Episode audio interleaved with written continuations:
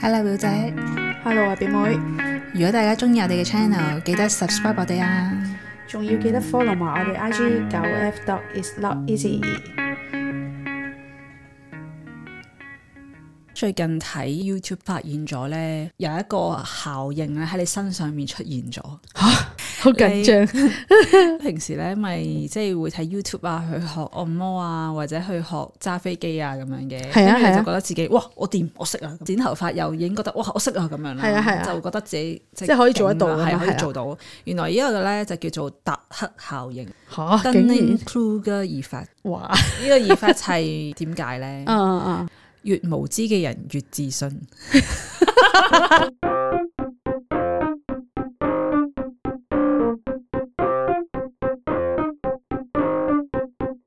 知道咗嗰樣嘢之後咧，就覺得誒、哎我掂啦，然後我就唔會想再去學啦嘅時候咧，你就會好有自信。當你覺得哦哦我真係想深入研究喎，研究嘅中途咧，你會陷入最低點嘅自信嘅。啊，竟然係咁，因為做唔到，因為覺得啊，原來咁原來咁深㗎，咁多嘢學㗎，哦原係來係我真係乜都唔識㗎，咁哦啊你就會越醒覺咗呢樣嘢。嗯嗯，有啲人就會放棄啦，因為嚇、原來我咁渣㗎，你就哦哦唔會想再再做㗎嘛。有哦啲人，哦但係如果你真係再去深入研究嘅時候咧，你就慢慢就會攞翻啲自信啦。係咪正常都係咁噶？你可以咁樣講嘅，嗯 你可以講係人人都有，亦都可以係喺嗰啲人喺某一啲方面先至會有。如果好似我咁學剪頭髮咁，係咪啊？你覺得？诶，剪到女仔頭髮，女仔頭髮爭啲， 男仔頭髮我 OK 嘅而家，哦，即係你係不斷地因為為不斷地有去練習習，因為我阿爸同埋我二生仔個頭都係我自己剪噶嘛，覺得我每次剪一次咧係好過一次嘅，同埋我嘅技術係好平均嘅。我承認一開始嘅時候咧，睇完覺得識剪咧，剪上手嗰下啊，點解？尤其是剪頭髮咧，係要兩邊平均噶嘛。係平衡係好難嘅，剪頭髮嗰個人會教你嘅有啲技巧位，你會飛咗，你會覺得呢啲唔想唔明啊想明啦，係啦，識識啦，咁完樣全係啊，跟住就會飛咗去。無奶油嘅自 跟住點知信，到剪嘅時候咧，啊唔得，即係睇翻飛咗嗰度，到底佢講啲咩啊？嗯原來咁嘅，我我講一講個定義係咩啦？啊啊達克效應係一種認知偏差，喺特定領域能力較差嘅人可能高估咗自己嘅能力，而一啲高啲能力嘅人呢，就往往會傾向低估自己嘅技能同埋知識，呢嗯，一嗯個都係達克效應嚟嘅。咁會唔會係對某一方面嘅嘢係打黑效應，但係喺另一方面佢唔係打黑效應？可能嘅達克效應並唔係你嘅個性咯。哦，當然亦都可能嗰個人經常都喺達克效應裡面嘅，啊咁嗰個人就係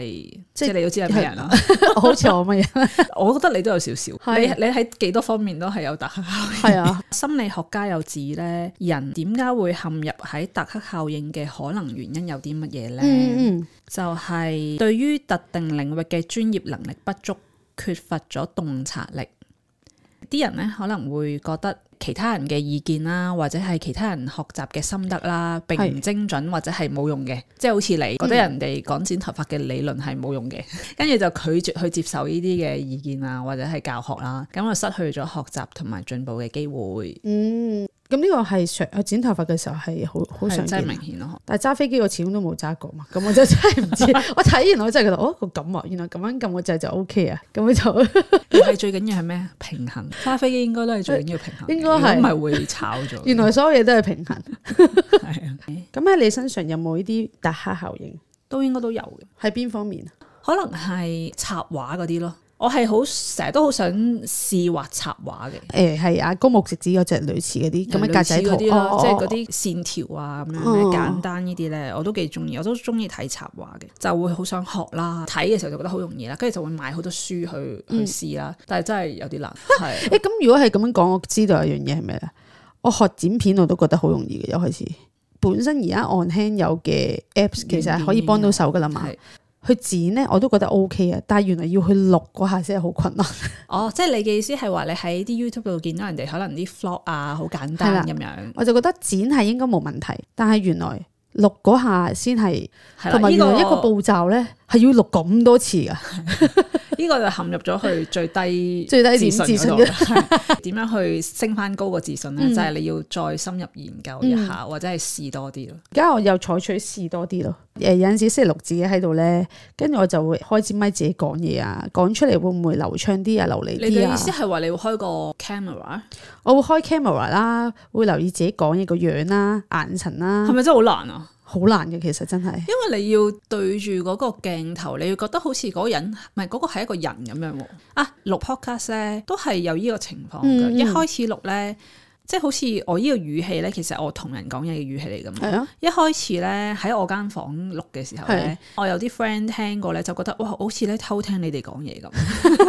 嗰陣時嘅語氣係好沉似好啲啦，啊即係可能係啊，大家啲覺得點啊？即係呢啲呢啲咁嘅聲音咧，嗯就唔似係同人哋講嘢噶嘛。咁但係而家都好似慣咗咁樣，好似係真係同緊人講嘢，同埋係唔會對住個咪就即係好似好緊張啊咁樣咯。而家好似真係慣咗，同埋我哋一開始剪片嘅時候，我都覺得好難嘅，即係剪錄音嗰啲我都覺得好難，但係剪剪下又覺得哦 OK 啦，慣咗係咁咯。係嘛同千埋祈開始唔好覺得慣咗喎，喂因為仲有進步嘅空間。咁 OK？當然啦，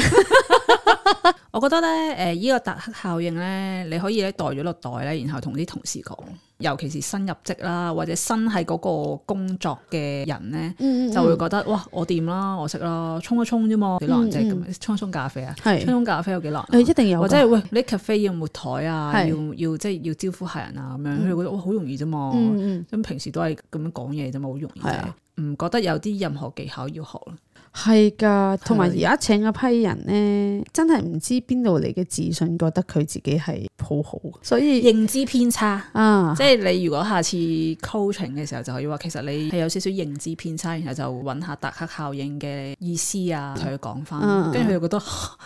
原來我係咁 樣，但我都有個方法喎。如果唔用呢個例子嘅話，係咪啊？有個同事譬如誒整整嘢飲啦，佢完全唔用隻手去掂嗰個 milk jug，佢就知道嗰個咖啡係咩温度，佢就好有自信。啊，我呢杯一定係啱嘅 perfect 嘅最好，我知㗎啦，聽啲聲我都知㗎啦。咁咁我就會問佢咯，哦，你到底聽到啲咩聲？你覺得自己知？只要你將個問題再 deep 啲咧，咁咧佢就會突然間笠水，唉、唔好啦，你打嘅唔好要你出手啦，即係類似嗰啲。哦，即係解構咧就能夠拆到佢嘅問題啦，咁樣。但係佢唔會知道自己成日都陷入喺呢一個情況入面㗎嘛。係啊佢但係可能淨係知道我淨係喺打奶方面係咁啫，咁樣啫嘛。即係呢一類人啦，通常都比較自大嘅，我覺得。又唔可以咁樣講，你會唔會冇自大啊？哦咁我又唔係喎，咪係咯，只係喺唔同嘅領域有唔同嘅反應。有講呢，原來達克效應嘅人呢，有四個階段嘅。第一個階段就係迷之自信啦，迷之即係無奶油嘅自信啊啦，哦，唔知道自己唔知啦。第二呢，就係自信崩潰，知得越多嘅時候你就會覺得原來我過去咁樣哦咁樣㗎，不堪一擊，都好多人都係咁。係啊係啊係啊。第三個階段就係自信嘅重建啦，哦佢要 OK 徹底咁樣認知自己嘅無知，要累積知識，重新去建立